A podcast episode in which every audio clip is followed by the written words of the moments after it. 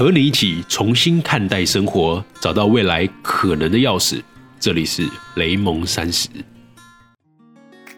Hello，最近可能有些听众会有点困惑啊，就怎么最近这几集都在谈关于职场的议题？确实啊，如果我们只看标题，可能会误以为是这样子。但我觉得这应该是我不太会下标题的原因吧。上一期的圈子能力跟特色，还有这一期的内容，我认为其实更像是在谈个人定位。毕竟大环境变化的这么快，你看看那个疫情的黑天鹅，已经大幅度的影响全球的行业企业了。我们还适合用过去那一套的思维模式来面对那些未知的下一步吗？这也是我这个节目的意义之一。虽然我知道我自己的知识含量还有经验非常非常的有限，但我会尽可能去整理那些让我非常有启发的观点，以及那些很颠覆传统认知的知识。和你们一起去挑战过时的成功模型，让我们找到面对下一步的节奏，还有定位。上一期我们谈了圈子、能力还有特色，不过啊，我认为我们绝大部分的听众朋友应该会落于二十五岁到三十岁，在这个阶段的人们，我们除了要有个人的发展意识之外，还有一件事情，我认为非常非常的重要，那就是聚焦。坦白说啊，聚焦这件事情。我也是这几年才慢慢的掌握，前几年也是跌了很多坑。这个时代的优点还有陷阱，就是选择太多了。我曾经以为人生是个选择题，由谁来出题呢？由爸妈跟老师来命题。后来我接触到了网络，我才知道原来人生是个填充题，甚至是一个申论题，因为我们要自己去找到那个题目，还有那个解题的逻辑。我们现在会面临过量的选择，是因为信息或资讯传递的方式有所改变，也就是网络的出现。不过，网络的出现却造成我们人跟人之间的关系也在改变。我最近读到了一些报告，这个报告显示了我们社会上有越来越多的孤寂感很严重的人。先说明一下，这个孤寂的感受并不是直接指抑郁或者是忧郁症，但研究指出啊，孤寂感比较重的人。拥有焦虑跟抑郁的症状是有正相关的。这个报告里面让人惊讶的，其实是孤寂感最严重的人群的年龄竟然落在了十五到二十五岁。我后来想一想啊，其实好像也蛮合理的。毕竟这个年龄阶段的人是生活在网络世界的人，也就是他绝大部分的时间是在网络世界里面的，甚至他原生于网络的一个生态。他每天透过荧幕看着各式各样的人，还有生活，或者是说透过荧幕去看到那些光鲜亮丽的成功故事，所以不自觉的会拿自己跟别人比较。你越是比较，你越是焦躁。所以，我们应该要怎么样才可以更聚焦一点？聚焦于自己想发展的方向，或者说是圈子。我们怎么样去探索自己的兴趣、知识还有能力呢？没错，如果你听到这边，你可能会觉得。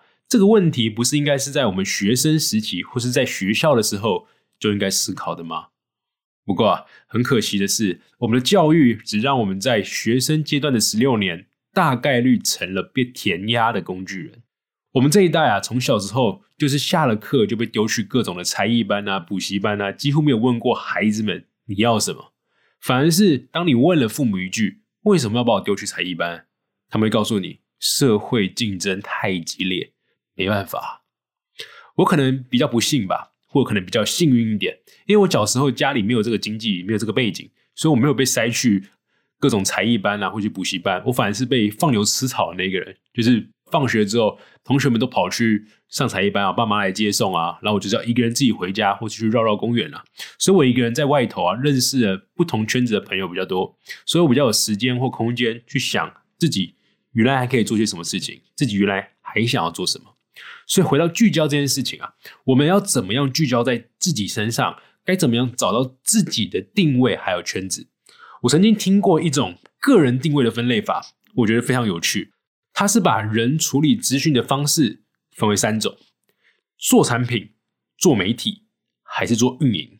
这种分法是说啊，你最习惯处理资讯的方法，将会成为你个人的定位。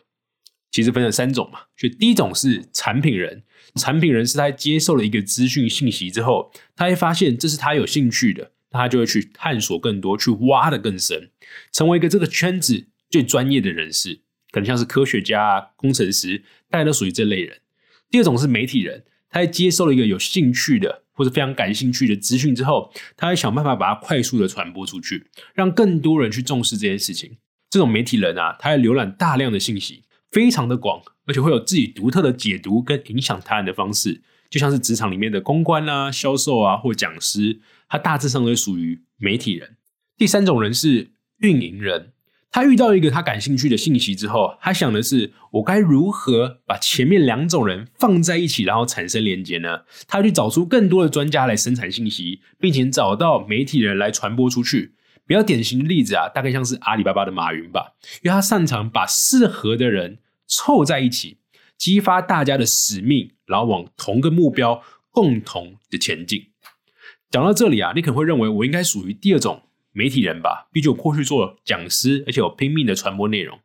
我过往也这样认为，因为我对于很多领域都很感兴趣，也看了很多的资讯。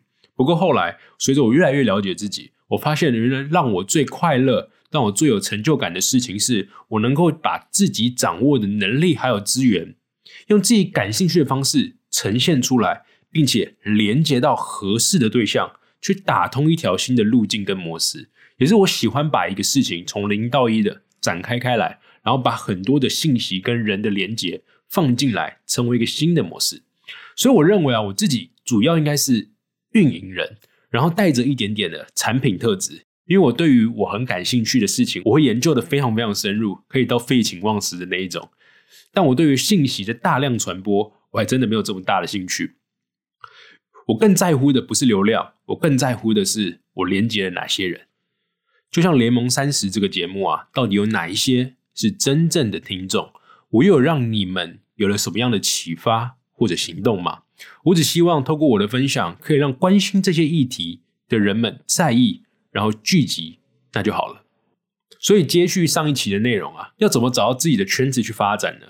我觉得可以先从了解自己属于哪一种人开始，问问自己，你是怎么处理资讯的？只有越明确的了解自己是哪一种人，做怎么样的事情，你才能够真正的感受到快乐，我们才不会去陷入那种做比较的黑洞之中，而是聚焦在自己的方向。所以，我们总结一下：如果你是一个产品人，你发现一件事情很有趣的话，你会说：“哎，我要多研究一下。”然后你开始去研究相关的书啊，还有资料，挖掘出更深的信息，而且陶醉其中哦。你不用去羡慕那些非常会经营啊或传播的人，因为你主要的能力应该是生产独特信息的能力。那如果你是个媒体人呢？你会把这件事情不断的跟别人说。例如，你听到《雷蒙三十》这个节目，你觉得还不错，很有启发，那你就会跟你的亲朋好友宣传。你可能介绍这个节目，还介绍的比我还要更好。然后你透过把这些信息、这些资讯传播出去的时候，你就可以获得快乐还有成就。